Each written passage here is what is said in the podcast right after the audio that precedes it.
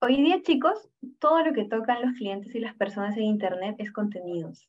Web, redes sociales, páginas web, blogs, emails, todo es contenido.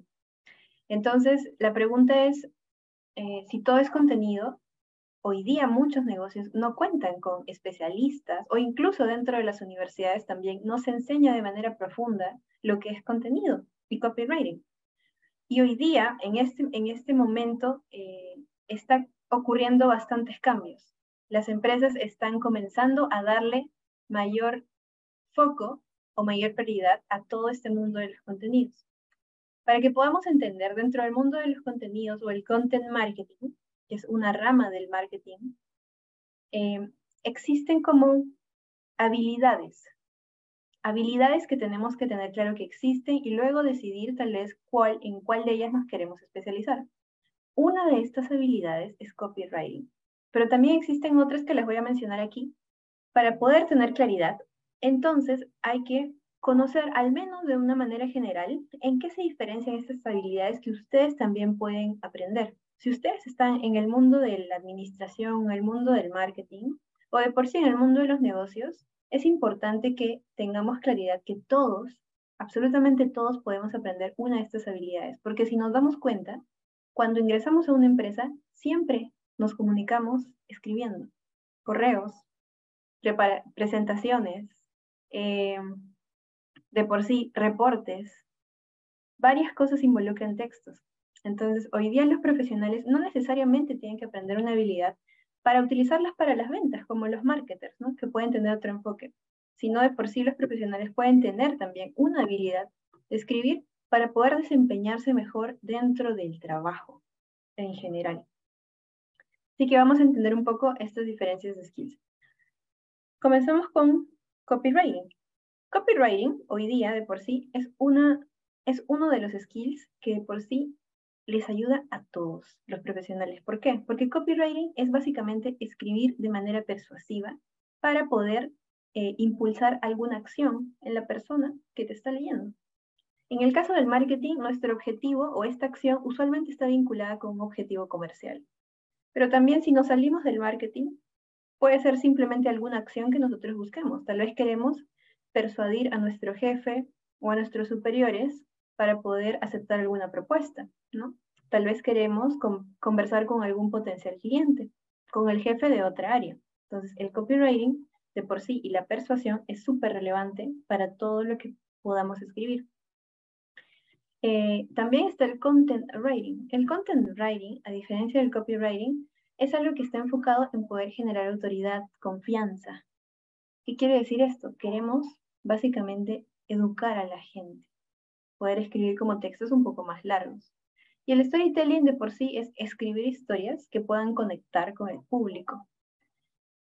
Otra de las diferencias que hay entre estas tres habilidades es de que, por ejemplo, el content writing eh, es no emocional. Cuando hablamos de un contenido educativo, por ejemplo, cuatro herramientas que te ayudan a mejorar tu productividad. Ninguna emoción, ¿verdad? Pero, pero también puedo crear contenido educativo que sea emocional. ¿Por qué? Porque usualmente cuando algo educativo es emocional, está mezclado con una historia y el storytelling tiene una, un alto factor emocional, al igual que el copywriting. La persuasión es básicamente algún tipo de emoción que despierta en la gente para que puedas generarle esta como respuesta que buscas. Entonces, copywriting y storytelling es emocional. El content writing no es emocional, pero podemos mezclarlo con storytelling y se convierte en emocional. Por eso les mencioné al inicio que esto es como ingredientes. Podemos juntar, mezclar, cualquier cosa. Dentro de los formatos, en realidad, el content writing usualmente son textos o formatos más largos, como artículos de blogs, ebooks, casos de estudio, incluso algunos social media más largos con enfoque educativo, newsletters. Los copywriting usualmente están vinculados más como con la venta, entonces por eso están eh, dentro de los anuncios publicitarios, dentro de social media, dentro de los emailing, páginas de producto. Si ustedes están en marketing, chicos, es súper importante que tengamos al menos fundamentos de copywriting para las campañas que podamos hacer, para como inclusive algunas acciones que, que estén de cara a las ventas, ¿no? Y bueno, el storytelling de por sí son historias. Son historias que pueden ir tal vez en un anuncio, pueden ir también en un artículo, dependiendo de cómo nosotros queremos usarlo. Uno de los puntos que nosotros tenemos que entender hoy día, chicos, dentro del contexto de las empresas, la gente y todas las empresas están peleando por la atención. La atención es como la moneda. Nos están pagando con atención. Pero no siempre te pagan porque, claro, no todos logran captar esta atención. Un dato, un dato nada más fuera de esto que nosotros tenemos que saber. Hay un libro que se llama The One Page Marketing Plan, como el plan de marketing de una hoja, que yo se lo sugiero, si es que le interesa más profundizar, en donde lanza una estadística que es buena que la conozcamos. Del 100% del mercado, solo el 3% del mercado está listo para comprar. Y el 37% del mercado te va a comprar, pero en el futuro. Y el 60% del mercado nunca te va a comprar. ¿Qué quiere decir esta estadística? Hoy día la mayoría de empresas se pelea por ese 3%. No, no, seguramente ustedes se han dado cuenta que hay un montón de anuncios de cómprame, cómprame, cómprame, oferta, oferta, oferta. Full enfoque de venta, full aburrido, nadie le da bola. O sea, a menos que lo necesites, a menos que estés listo para comprar, le das bola. Pero si no estás listo para comprar, te llegas y lo pasas. Entonces, el problema con eso es de que hoy día la mayoría de empresas, al menos aquí en la TAM, tiene un foco en las ventas muy directo y eso está perdiendo efectividad. ¿Quién gana? El que se da cuenta que existe este 37% que no te va a comprar hoy, pero sabes que te puede comprar más adelante. Antes de este, después de este dato, comenzamos con los pilares del copywriting. ¿Qué quiere decir esto? Para que nosotros implementemos copywriting, chicos, rompamos un par de mitos. La gente cree que hoy día escribir es sentarse y escribir. ¿no? O sea, yo, ya, que el practicante o que el asistente se siente y escribe, es al toque. En la práctica, ¿se puede hacer así? Obviamente se puede hacer así. Es, eh, de algún modo, trae beneficios que lo haga así. ¿Realmente sirvió a la gente o a la audiencia que lo haga así? No, no sirvió. El problema de esto es de que hay un montón de trabajo previo para poder escribir algo que realmente resuene con la gente a la que le vendes. Y para que podamos resolver esto y poder resonar con ellos, tenemos que tener claridad, en primer lugar, de quién somos nosotros como marca. Hoy día hay un reto en muchas empresas. La mayoría de empresas se comunica igual. ¿no? ¿No les pasa que a veces ustedes ven cómo se comunica una empresa y de repente ven otra y dicen, pucha, se comunica igual? ¿no? Hablan igual de aburrido, igual los mismos posts, las mismas tres herramientas de marketing que tienen que ser, las mismas cuatro funcionalidades, las mismas páginas, te les recomiendan todo igual. No se diferencian. Y eso tiene que ver porque no hay una claridad también de la personalidad de marca. No se tiene eh, claro como que quiénes son, cómo van a hablar, sus diferenciales, y eso lo vamos a ver en un ratito. Por otro lado, y este es uno de los errores capitales de todos los marketers en todas las empresas, yo también estuve con eso, que es no conocen a quién le venden. A veces creemos que un, una PPT con el buyer persona, y eso que no todos tienen como un buyer persona definido, es suficiente y no. El hecho, así como nosotros eh, por ejemplo, nunca terminamos de conocer a nuestros papás, a nuestros amigos, a nuestros novios, novias, novias, lo que sea.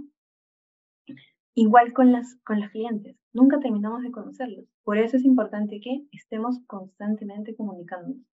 Y por otro lado, el producto. Este es otro error de los marketers también, que suele pasar. A veces me entro a una empresa cuyo producto tal vez es un poco complicado o algo, pero no, entonces no lo aprendo. No sé, no sé qué vende la empresa, pero yo igual estoy en marketing. Ese es el peor error que pasa.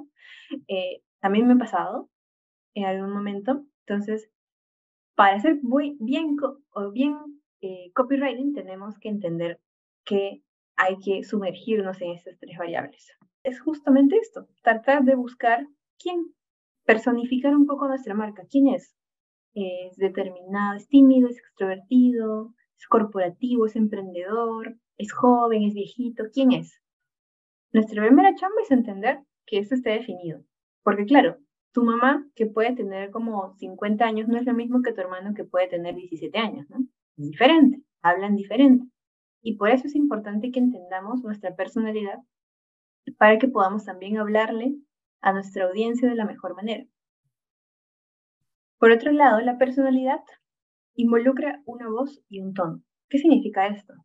Por ejemplo, volvamos al ejemplo del mejor amigo. El mejor amigo, como tiene una personalidad, solo tiene una única voz, una manera única de comunicar en función de su personalidad. Pero tu amigo tiene diferentes tonos. ¿A qué me refiero con este tono? Por ejemplo, es diferente que te hable a ti como mejor amiga a que le hable a su profesora, a que le hable a su papá, a que le hable a su jefe. El tono cambia, pero la personalidad es la misma. Pasamos al cliente ideal.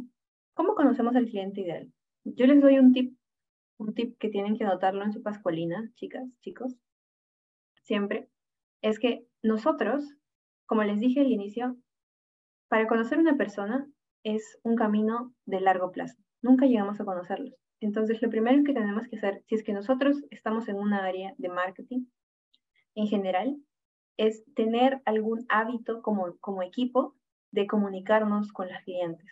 O sea, definir tal vez una vez al mes, tal vez una vez cada dos meses, conversar con cinco personas, conversar con seis clientes que nos, que nos compran siempre, pedirles feedback, saber qué les gustó, qué no les gustó, la conversación y las entrevistas, que en este caso le pongo ese nombre, nos da información increíble.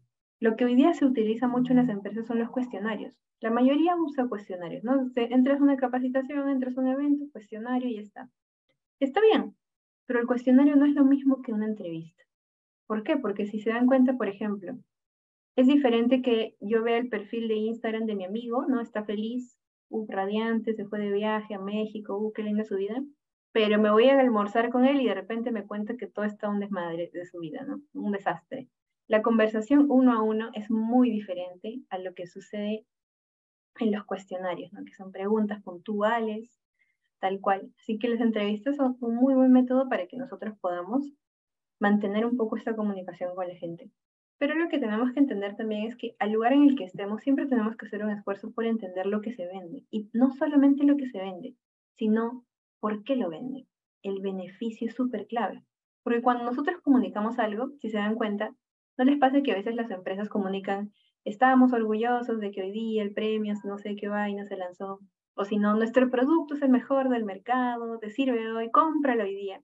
Todo eso se llama comunicación company centric. Eso es más aburrido, o sea, a la gente ya no le importa esa, esa manera de comunicar. Lo ideal es que nosotros comuniquemos de manera customer centric centrada en la gente. ¿Y cómo somos customer centric? Enfocándonos en el beneficio de nuestros productos, de nuestra empresa. La gente no compra tu producto, la gente compra el beneficio del producto o la mejor versión de ellos mismos al comprar el producto. Y eso es lo que tenemos que comunicar.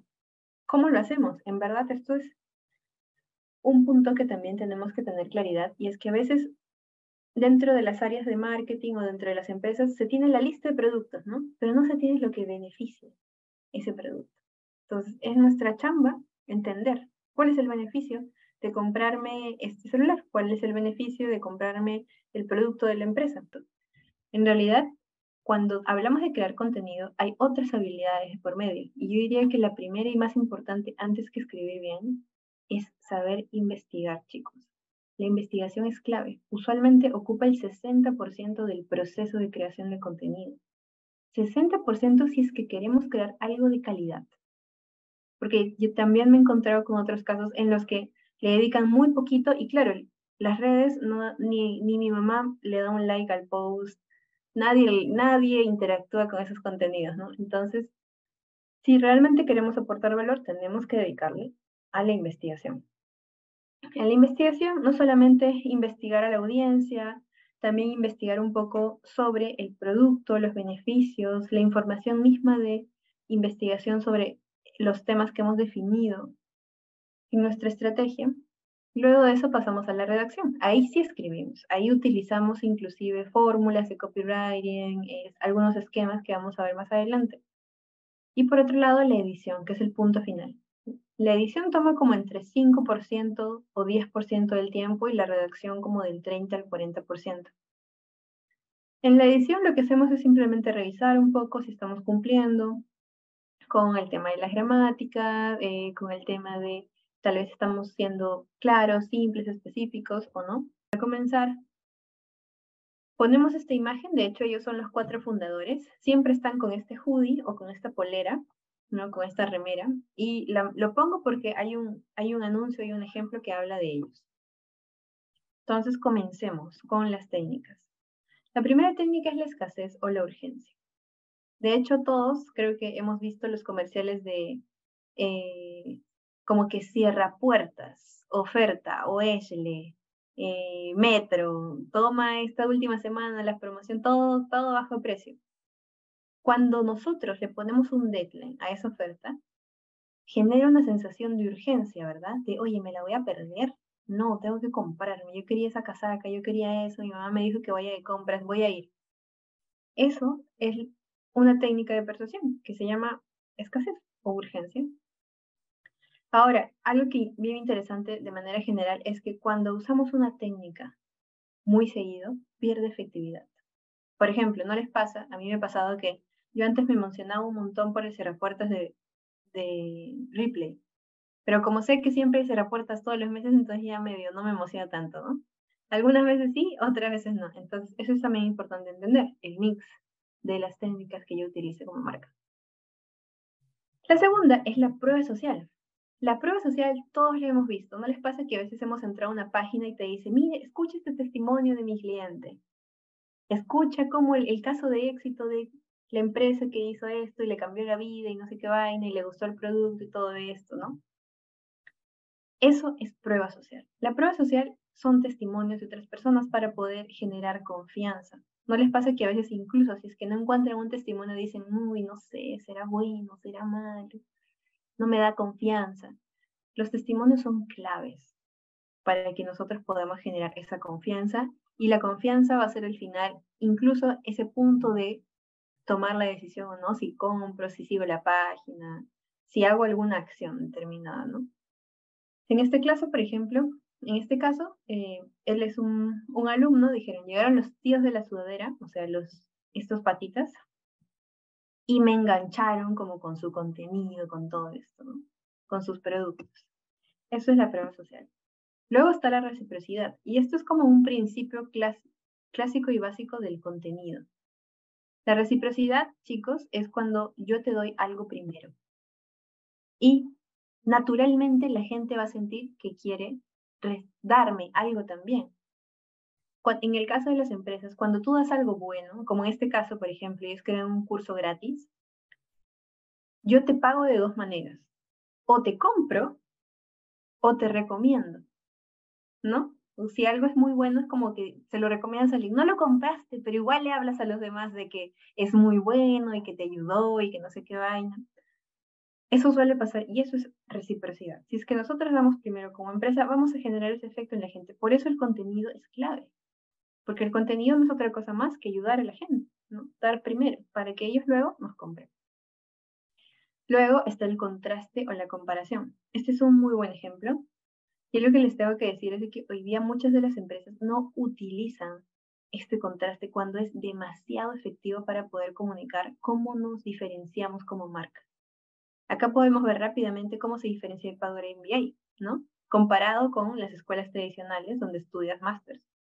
Formas, las clases, el precio. Lo entiendo así. Un dato que tenemos que entender, chicos, es de que 65% de las personas en el mundo aprenden de manera visual. Pero hoy día, muy pocas empresas se apoyan de como imágenes o temas visuales para comunicar su valor. Esto es una oportunidad. O sea, ustedes van a una empresa y comienzan a tratar de poner en valor la, empresa como el concepto, los procesos diferenciales, las transformaciones que venden y va a funcionar, porque ya muy pocas empresas lo hacen. Luego está la curiosidad. Este ejemplo me encanta porque es un muy buen titular. Dice test tres minutos. ¿No les pasa que a veces han encontrado pruebas, test y dicen cuánto durará? Pucha máquina, no sé si tengo tiempo, ¿no? Ya, de por sí ese argumento murió aquí. Tres, tres minutos.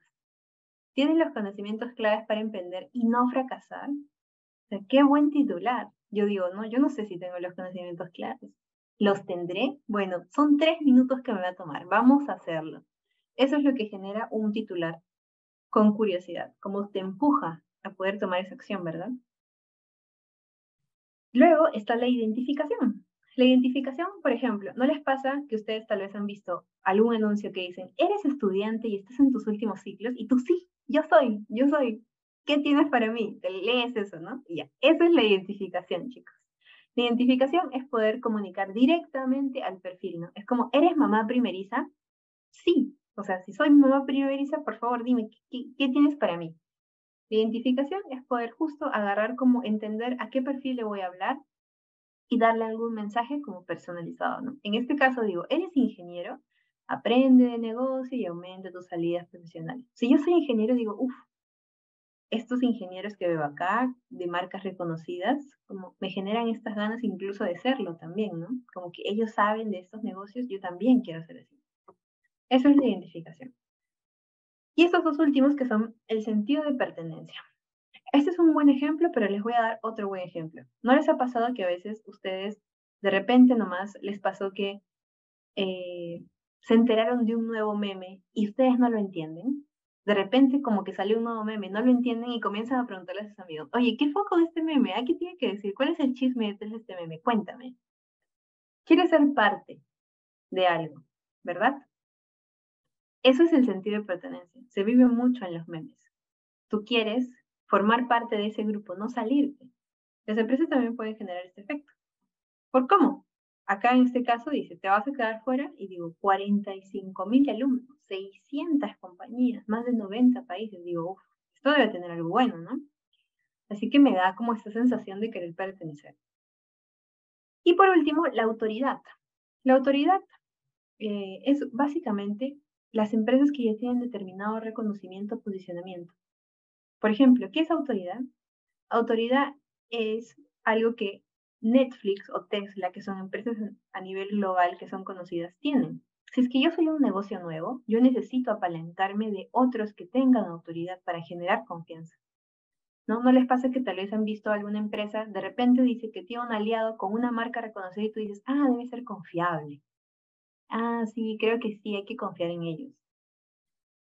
Por ese simple hecho de apalancarse de la autoridad de otros. Entonces, eso es la autoridad y así nosotros, si es que tenemos en cuenta esas técnicas, podemos ir jugando también para poder utilizarlos en nuestra comunicación. La primera es AIDA. ¿AIDA qué significa? Atención, interés, deseo y acción. Tengo que estructurar mis mensajes de ese modo esta fórmula es la más utilizada. ¿Por qué? Porque tal vez a ustedes les han enseñado un poco cuál es el embudo de las ventas. No, sé si han escuchado del embudo de las ventas, que es como el proceso por el cual un cliente pasa de ser un desconocido eh, para mi marca a conocerle y convertirse en cliente. Todos pasamos por ese proceso. Por ejemplo, si no conocemos una marca y la conocemos, alguien nos pasó un dato, estamos en la fase de awareness, de conciencia. Somos conscientes que existe una marca. Luego, le di follow, por ejemplo, en Instagram. Luego comencé a ver sus publicaciones, imaginemos que sea un restaurante de hamburguesas y dije, ay, interesantes, qué buenas fotos. Generar un poco de interés, esa segunda fase. La tercera fase es la consideración. Ya no solo me interesa, sino yo digo, uy, este viernes o este sábado creo que podría ir a comer hamburguesas y, esa, y esta nueva hamburguesería me gusta, la estoy considerando. Y ya ser cliente eh, o ser la conversión es la última etapa en, la que yo me convierto en cliente, o sea, ya tomo una acción. Es decir, imaginemos que alguien utiliza esta técnica de la escasez por el fin de semana. El fin, este fin de semana vamos a dar una oferta de 20% a las nuevas personas que nunca comieron uff, bolazo, o sea, ya se ganó mi corazón, voy ahí. Esto es como el proceso del funnel de venta y AIDA sigue un poquito esta estructura también. Luego está la fórmula PAS. La fórmula PAS se divide en tres pasos. El problema, la agitación y la solución. ¿Qué quiere decir esto? Que cuando nosotros, por ejemplo, cuando nosotros estamos ingresando a una nueva empresa o vamos a lanzar un nuevo producto, esta fórmula es súper efectiva. Porque como la gente no necesariamente va a conocer nuestro producto, pero la gente es experta en sus problemas. Así que si entendemos los problemas de la gente y los hablamos en los textos, va a llamar su atención de todas maneras. La agitación es como si apretáramos un poquito en esa herida o en ese problema. Y por último está las fórmulas 4C. Este no es una estructura tal cual, vamos a usarlo como si fuera un checklist. Un checklist que nos va a ayudar muchísimo al momento de escribir. Las 4C es básicamente tratar de, de verificar que nuestro texto sea claro, sea conciso, sea conveniente y sea creíble. Es súper simple, hay cinco pasos que son recomendables. En primer lugar, tenemos que preparar la información. Preparemos todo significa recopilar toda la información que tengamos del negocio, del producto, de la marca, de la investigación misma del tema que queremos escribir.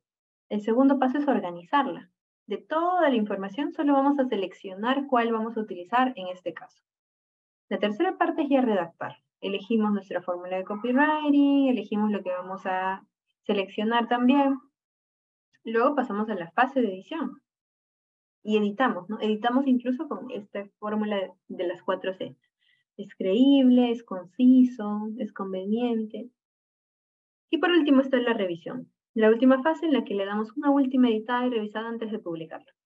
Con eso ya estaría súper listo. Y bueno chicos, en verdad, eso sería casi todo. Para poder cerrar un poquito, hay dos cursos gratuitos dentro del mercado que pueden utilizar, que son el de copywriting de Maider Tomacena, si no le siguen, por síganlo, y el de redacción de contenidos de redacción. También es gratuito, si les interesa pueden sumarse ahí. Por otro lado, aquí hay como unas herramientas que les puede servir para su proceso de desarrollo dentro de las áreas de marketing, caso estén en marketing. Y por último, aquí les dejo yo creo contenido en LinkedIn. Si gustan, pueden seguirme a través de ahí. Eh, y también tengo un newsletter. En este newsletter lo que hago es escribir acerca de marketing y contenidos. Trato de analizar casos de negocio porque creo que hoy día la mejor manera de aprender es a través de casos reales, ¿no? de empresas en las que nosotros veamos que realmente se utilizan. Y esto creo que es una brecha que a veces en las universidades pasa. Las universidades suelen tomar de ejemplos grandes corporativos, ¿no? Grandes empresas y no todos trabajamos en las grandes empresas y no todos tal vez queramos trabajar en un corporativo. Podemos trabajar en una startup, podemos trabajar en una empresa más chica y crecer ahí, pero también tenemos que entender que hay, hay que buscar cómo aprender de estos